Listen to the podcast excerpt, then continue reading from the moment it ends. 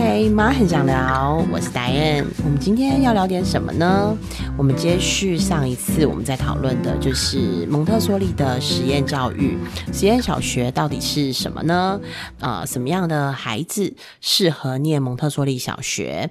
上一次呢，我们就是很开心能邀请到启新实验教育创办人之一的钱老师。今天呢，钱老师还会再来继续跟我们畅聊，就是蒙特梭利小学。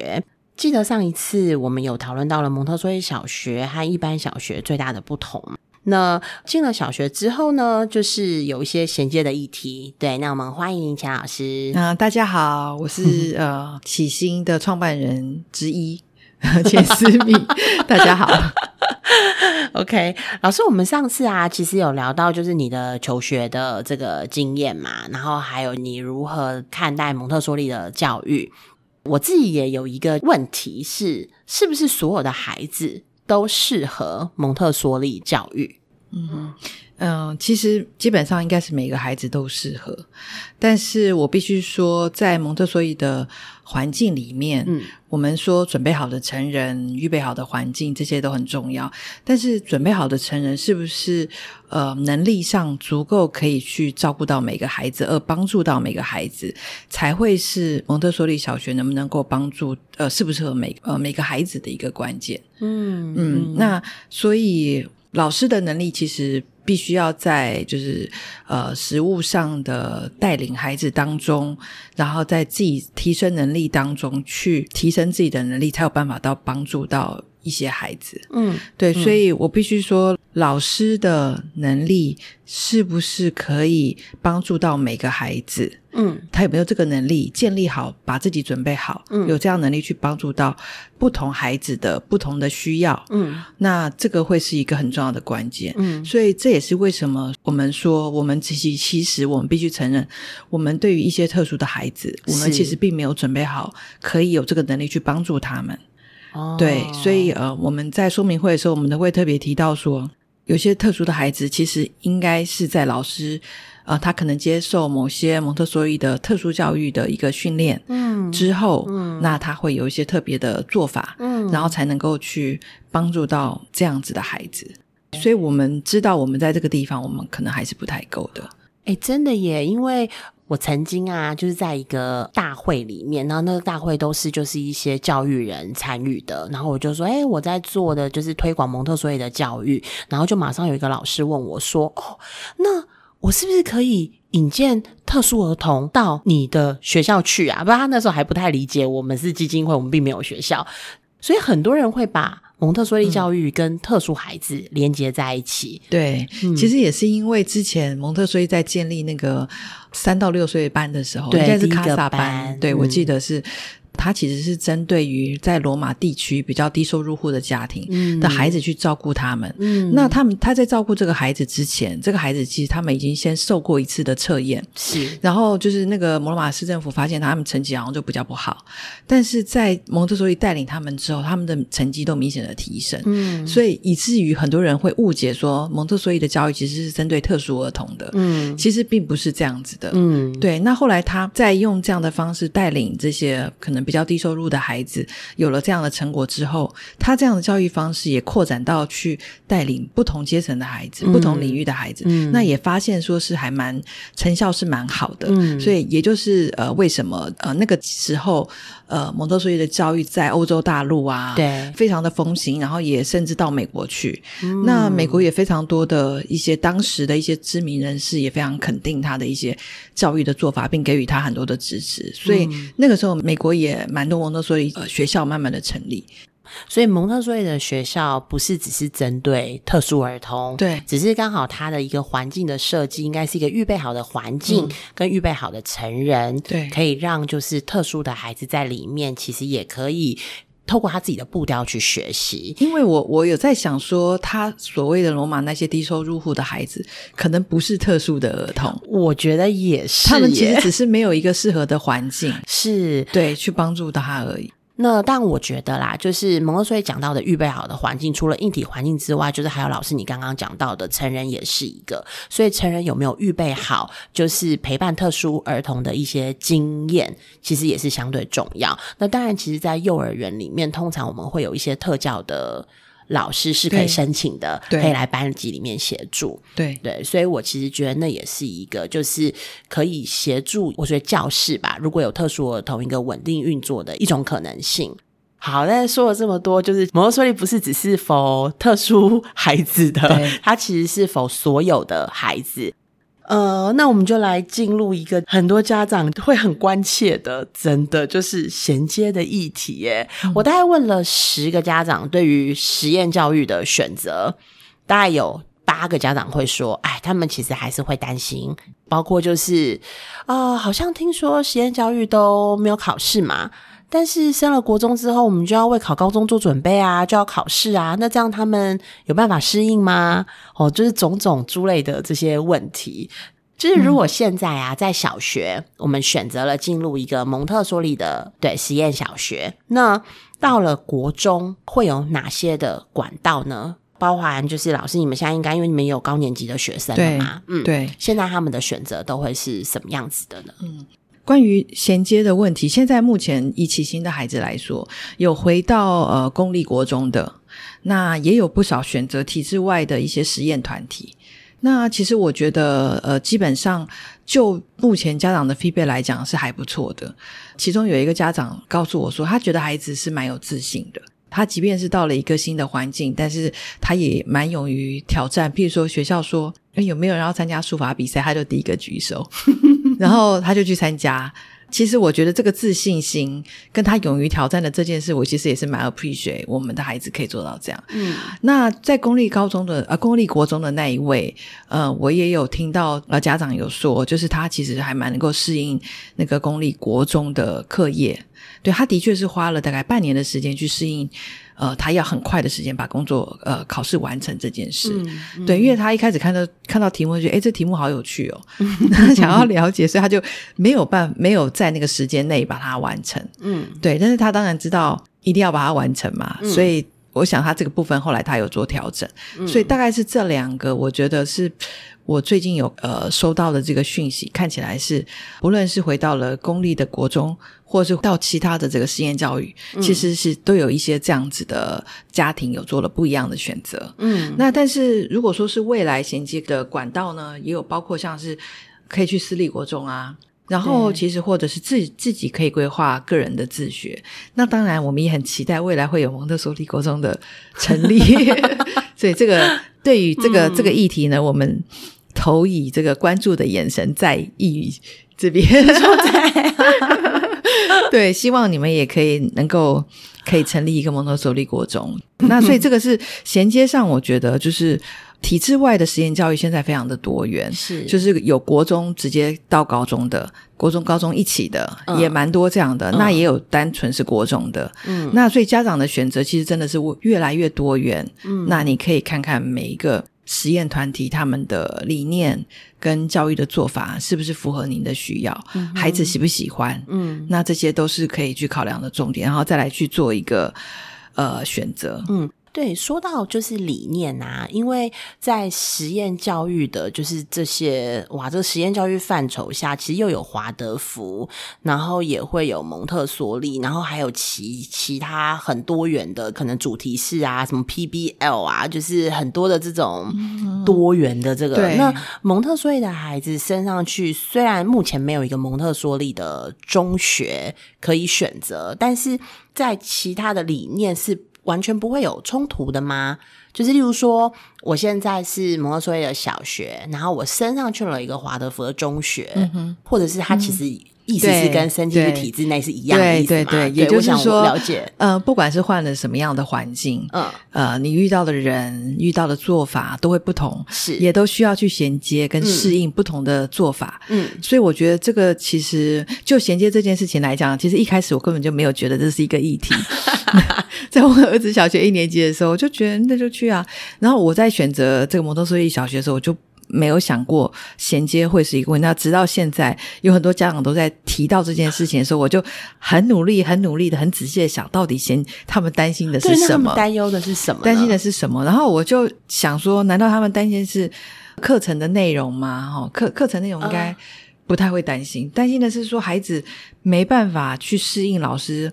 单向的上上课方式，老师讲了下面听的这种方式吗？还是说分时段的上课方式，就是五十分钟、四十分钟一堂课，嗯的这种，或者是说老师教学方式就是抄黑板板书或是投影片。对对，这种这种这跟之前的学习形态是不一样嘛？嗯，或者是老师管教孩子的方式，可能就只能用就是比较责备的语气，或是这种方式去跟孩子做一个沟通吗？嗯，对，因为你遇到老师真的可能会很不一样。那家长担心的是这个吗？嗯，还是最重要的是家长担心是他考试考不好？嗯，我的问题，我后来想了想了一轮之后，我觉得家长应该想的是，他希望他的考试是能够考得好。其实我觉得，不论是上课的方式、课程的内容，其实孩子都会知道。到了国中，已经十二岁、十三岁了，他们会知道做法是不同的。他们跟幼儿园到小学一年级的孩子，已经是六年之间的差距，它是不同的。所以到国中，他一定是有某种程度的知道，呃，未来公立国中是怎么样的上课方式，或私立国中是怎么样的上课方式，他是知道的。甚至说，家长有很多带孩子去上一些什么课程啊，什么补一些才艺啦，这种很多这种上课方式是都是类似的嘛。所以这个东西应该不会变成是一个衔接，我们需要去担心的问题。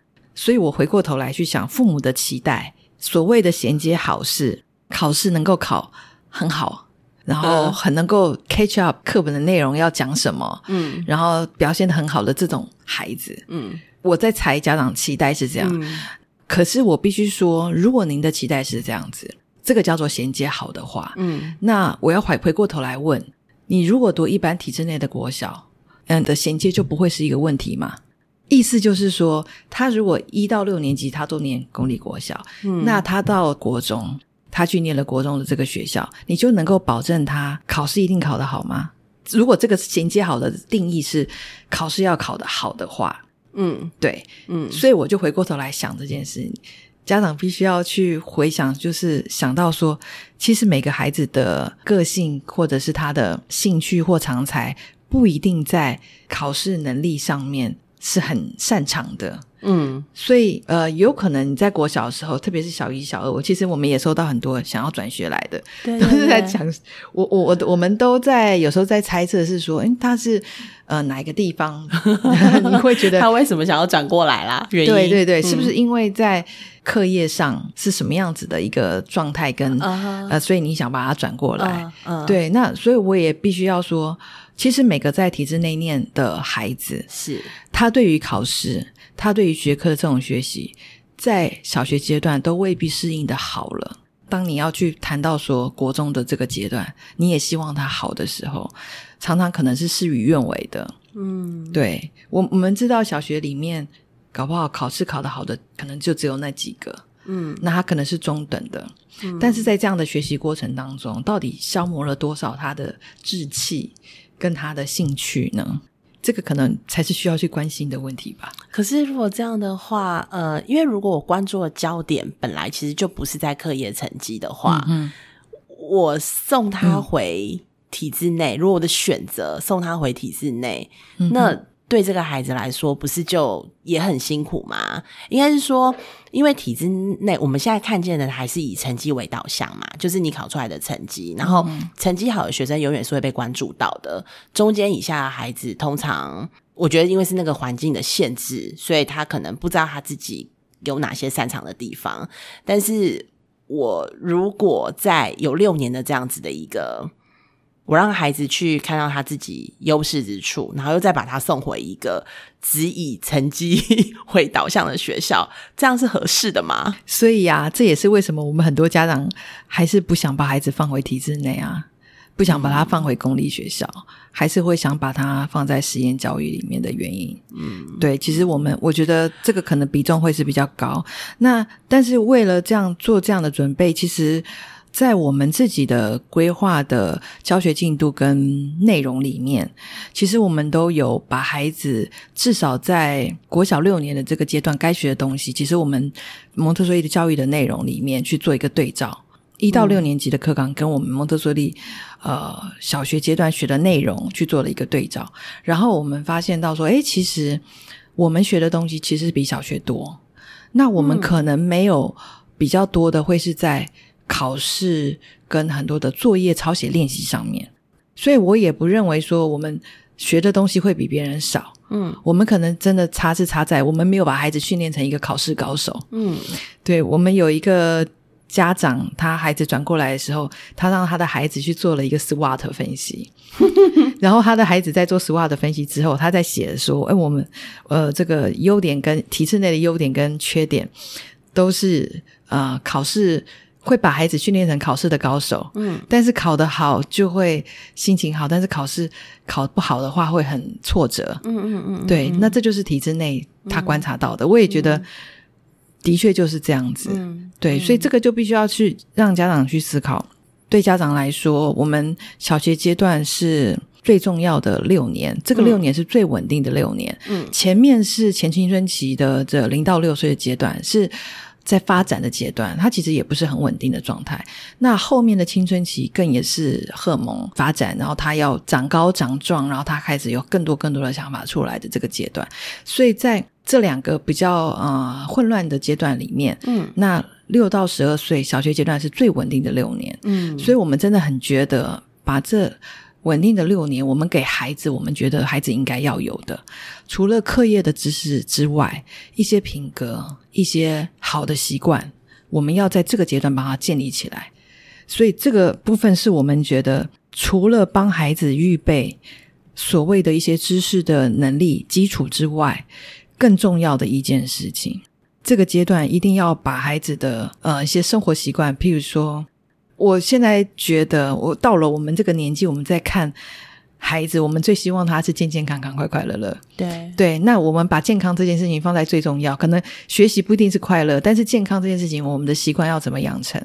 啊，对，早睡早起啊，然后你的眼睛保护、牙齿的保健、身体的就是运动的这个习惯，嗯，这些不是才是最重要的吗？那我们现在的小学到底对于这个部分有没有更投入更多的关心？还有我说的品格，嗯，品格就是礼貌，品格就是尊重，这些其实我们看到很多情况是没有的，嗯，就是我们也遇到了很多呃类似像这样的状况，所以我们反而对于我们的孩子在这个地方的教育上面是会花更多的心力在上面。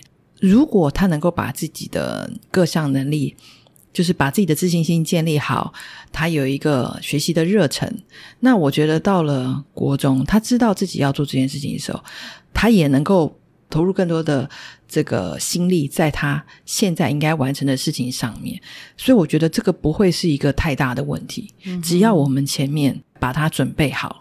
呃，王老师常常说，我们要帮他准备好。准备什么呢？对，准备什么呢？我常常在问他说：“你要，你要可不可以多说一点？准备什么呢？”那其实我觉得这个就是我们的准备，就是知识的基础，嗯，然后各项的呃生活能力、品格的养成，嗯的养成，对，这些是我觉得现在的教育其实都没有在重视这一块，还有健康的这一块。其实我觉得刚刚听了钱老师的分享啊，我自己有一个蛮大的就是领悟诶，我觉得就是大家一直在讲衔接，可是这个衔接的背后啊，我相信每一个家长认为好的衔接应该不太一样，所以可能在家长需要先厘清一下，就是每一个家长对孩子在学习或是对于这个孩子的期待的，就是他的这个价值观跟他的初衷是什么。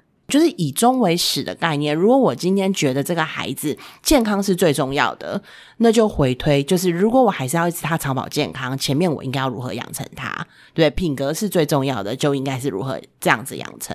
这个可能是我觉得是一个很大的课题啦。就是连我其实到目前也都还在这个过程里面。我到底希望我的小孩子在十八岁、二十岁的时候，他到底是一个什么样的人？可能都需要再花点时间来，就是我觉得可能都有调整的可能性哦，也不一定。还有这个孩子他本身他自己想成为什么样子的人，这都是在成长里面，我觉得循环的、会讨论的、会调整的。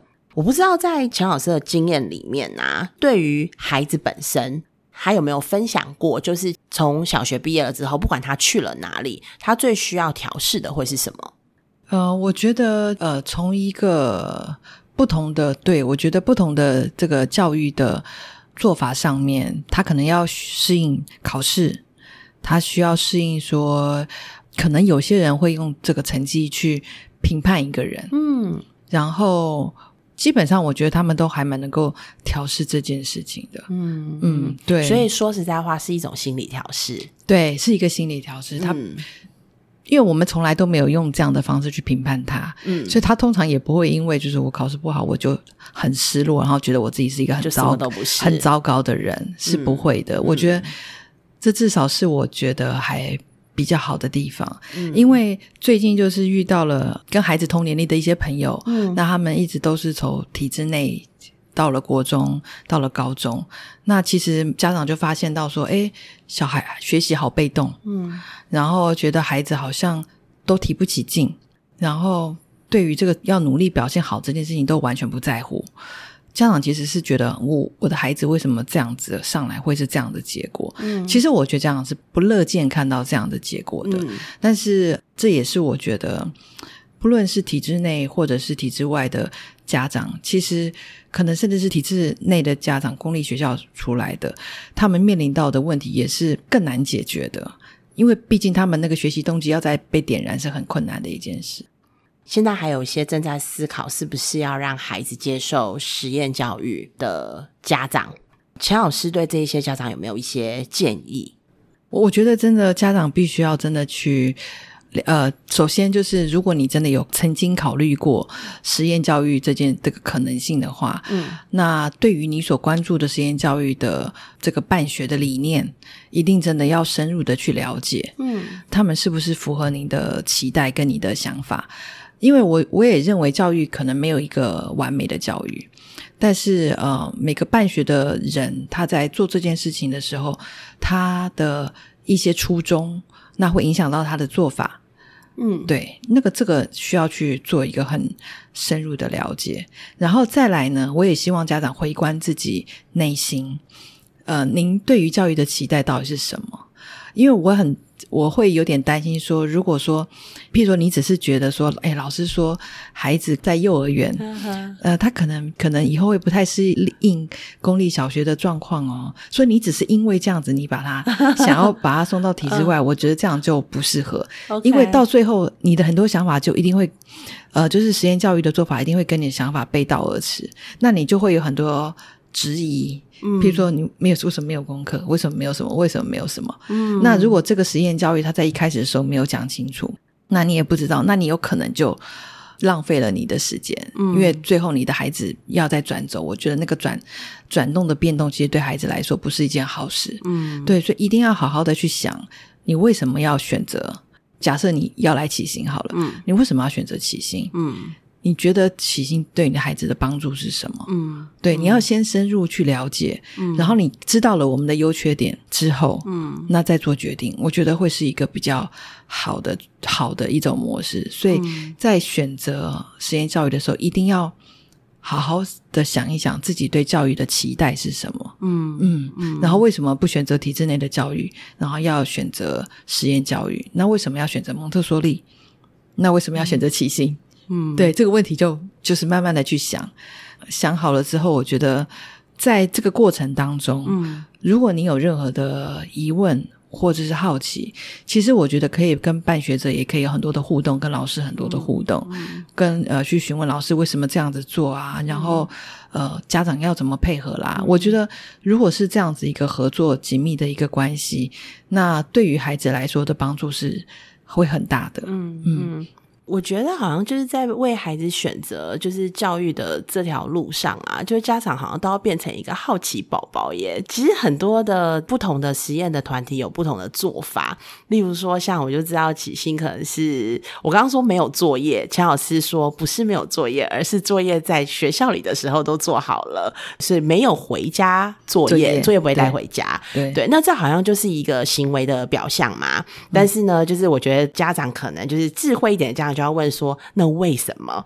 为什么没有把这个作业带回家？其实这些设计都是有理念的，都是有原因的。对，所以当我们更深一层的知道为什么如何被设计，我们好像更能够去判断这跟我想要的教育是不是一致的。对对，这样才能够未来真正可以跟学校的老师做好配搭嘛。嗯哼，嗯嗯，对。然后就是一起努力，因为家长其实也负担了蛮多在家里面要该做的事情。那我们很高兴的是说，我们其实跟家长聊，我们家长真的很多都非常的，譬如说，我们希望回家的功课就是帮忙做家事。嗯，那我们也发现很多家长真的非常努力的让孩子也参与在家事。对，我觉得非常棒。像我们的孩子，我们有一个小厨师的活动。其实，在家里面帮忙最多那两个孩子，我看他们哎，也非常的熟悉在做这些事情，然后做松饼啊什么给大家吃，哦，我觉得好棒哦。对，我觉得这就是我们很期待看到的结果，这就是他们日常生活的一部分。他们来，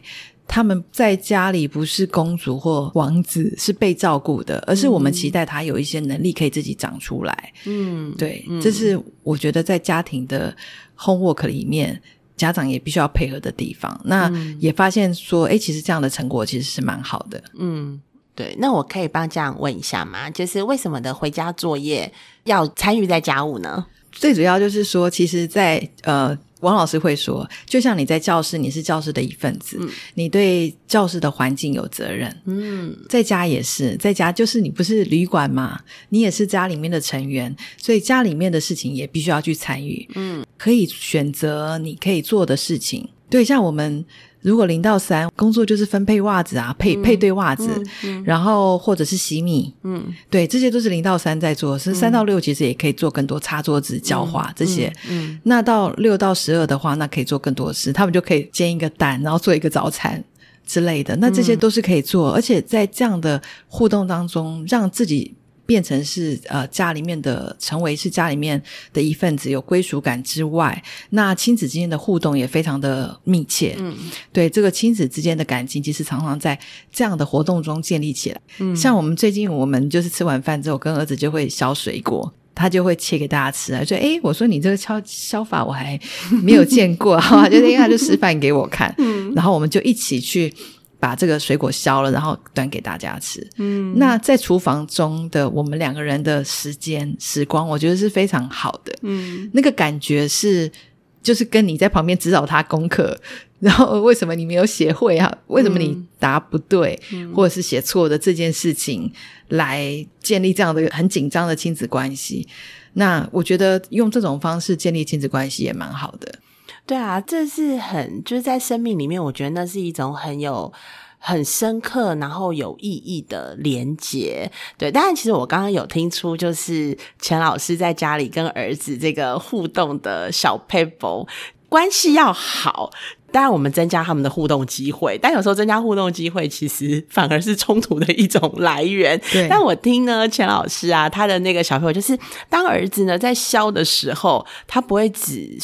可能跟乔老师笑的方式不一样，对对，可能很奇怪。但是呢，乔老师不会说：“哎，你怎么这样笑啊？应该要这样才对。”乔老师会用另外一种这个呃，哎，这也是一种很特别的方法，我没看过。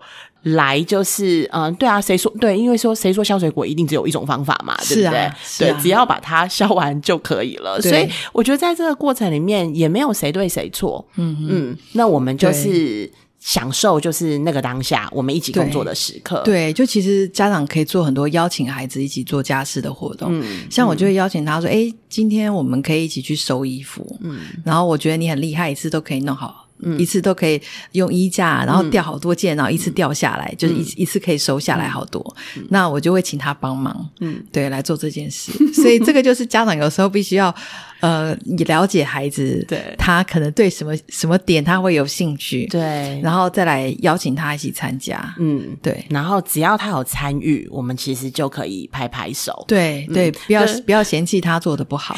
其实我觉得在这个过程里面啊，把就是这样子的教育，其实也带到家里面，孩子是家里的一份子。那我一直在看，就是我们到底要培养这个孩子，不是只是培养到他十八岁或者他考上大学，其实我们是在培养他一辈子。我其实真的常常也会遇到，以前在做家庭关系的时候，有的父母会对于大学的孩子不做。家务的这件事情会非常非常的生气，说你其实家里的一份子，你为什么不做？但是呢，当他去回想在孩子考大学之前，他从来不会要求孩子做。那为什么当他考上大学之后，那一天那一刻开始，孩子要开始还有可能会要求他去打工哦？嗯哼，嗯哼，对对，所以这个东西其实应该就是从小建立的，它其实是一个。不应该是因为某一个阶段为了要达成什么目的而先不做嘛？对对，所以如果我们都一致相信这样子，如果是家庭成员就必须要有付出的时候，他应该是从小就要被建立的。对，就像我们说的，我们希望孩子健康，你不可能说呃要求他现在开始，譬如说。在十八岁以前，他都不需要每天的呃，不需要常常运动。嗯，那你十八岁以后才叫他运动，那你前面的那些就是健康是没有办法用一次的方式，他是要每天每天每天累积的，累积的。对，就像是一种习惯，对，就像阅读习惯一样，你不能说今天我叫你念书你就念书，可是他以前就没有这样的习惯啊，所以。这个时间，这个黄金的时间没有把握住，那你以后教他做这件事情就会变得非常非常的困难。嗯，所以这也是为什么要在小学阶段六到十二岁的时候，尽量要把握这个时间，帮他们一些习惯啊，然后一些应该做的事情，帮他。培养好，把它建立好。嗯哼，呃，我觉得我们这样就聊到啦。其实蒙特梭利的理念可能并不是只是在某一个年龄层的教育而已，它其实更扩及的是一种对生活的认知，或是这个对生活的一种态度、生命吧，就是生生活的这件事情。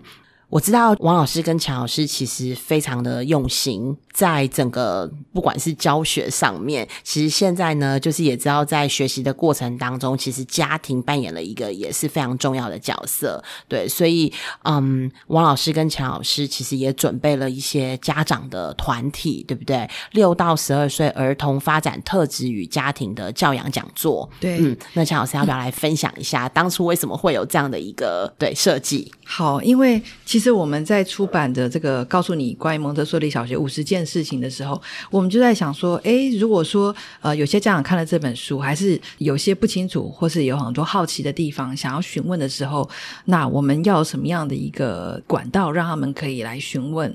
那或者是有些地方我们觉得呃文字的内容表达的可能没有办法像讲座这么的清楚，那所以我们也觉得说有一个互动交流的管道是还蛮重要的，所以。我们就规划了五月跟七月有两个场次的讲座的一个想法。其实我觉得，就像我刚刚提到的，我觉得虽然我们这本呃告诉你关于蒙特梭利小学五十件事情的这本书，其实是在。谈蒙特梭利一些教育的一些想法，但是真正重要的一些关键跟家庭教养，我们在里面虽然有提到，但是也没有讲的非常的多。那所以其实很多家长好奇，就是说，哎，同才的关系怎么样？然后情绪的稳定如何？要怎么样建立同同理心？然后要怎么样建立自学的能力？那如果他不是在蒙特梭利小学的话，那我们在教养上面应该做哪些事情？很多家长认真的家长真的都好多的疑问。好。那所以我觉得在这样的状况之下。我们就觉得说，这样的讲座其实也可以作为一个家长呃询问，或是我们也可以表达我们呃完整理念的一个一个机会。所以我们在五月二十二号礼拜六的下午一点半到三点半，嗯还有在七月二十四号礼拜六的下午一点半到三点半，我们有两个场次的讲座。嗯，那都非常欢迎家长报名参加。在报名的表单里面，其实大家都可以先把呃各自想要问的问题先提出来。那我们也会尽量的。的在讲座的当中，呃，由王老师来尽量为各位做解答。嗯，这样很好啊，我就可以直接在现场就是解答我的疑问。嗯嗯，是的，是的。有些家长不好意思，就是举手发问，所以就可以先把问题提出来，对吗？对，我们也会尽量就是在讲座里面就会先提到一些重要重点。对，我们会尽量。对，这确实是一个很全面的，但是就是非常开心听到启心。就是已经在做了这样子的一个家长的算是成长团体吧。对，嗯，我以前在做夫妻工作的时候啊，真的深知就是家庭对于一个孩子的影响不容小觑。对，因为其实孩子就是。多数的时间，其实他还是回去跟他的父母相处。对对，所以有的时候其实也会很心疼一些孩子，就是我们会说他是 identify patient，一些有有状况的孩子，他其实并不是他自己本身的状况，而是他可能想表现出一些特异的行为，让他的父母来关心他。嗯哼，对。那我也相信有很多的父母其实是非常爱孩子的，只是基于不了解而用错了方式。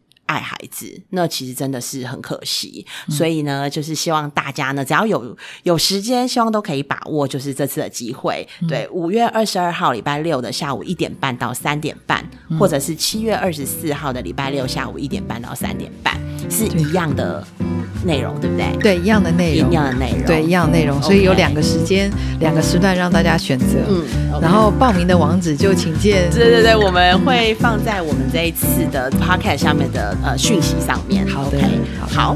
那妈很想聊，我们下次见，拜拜，拜拜。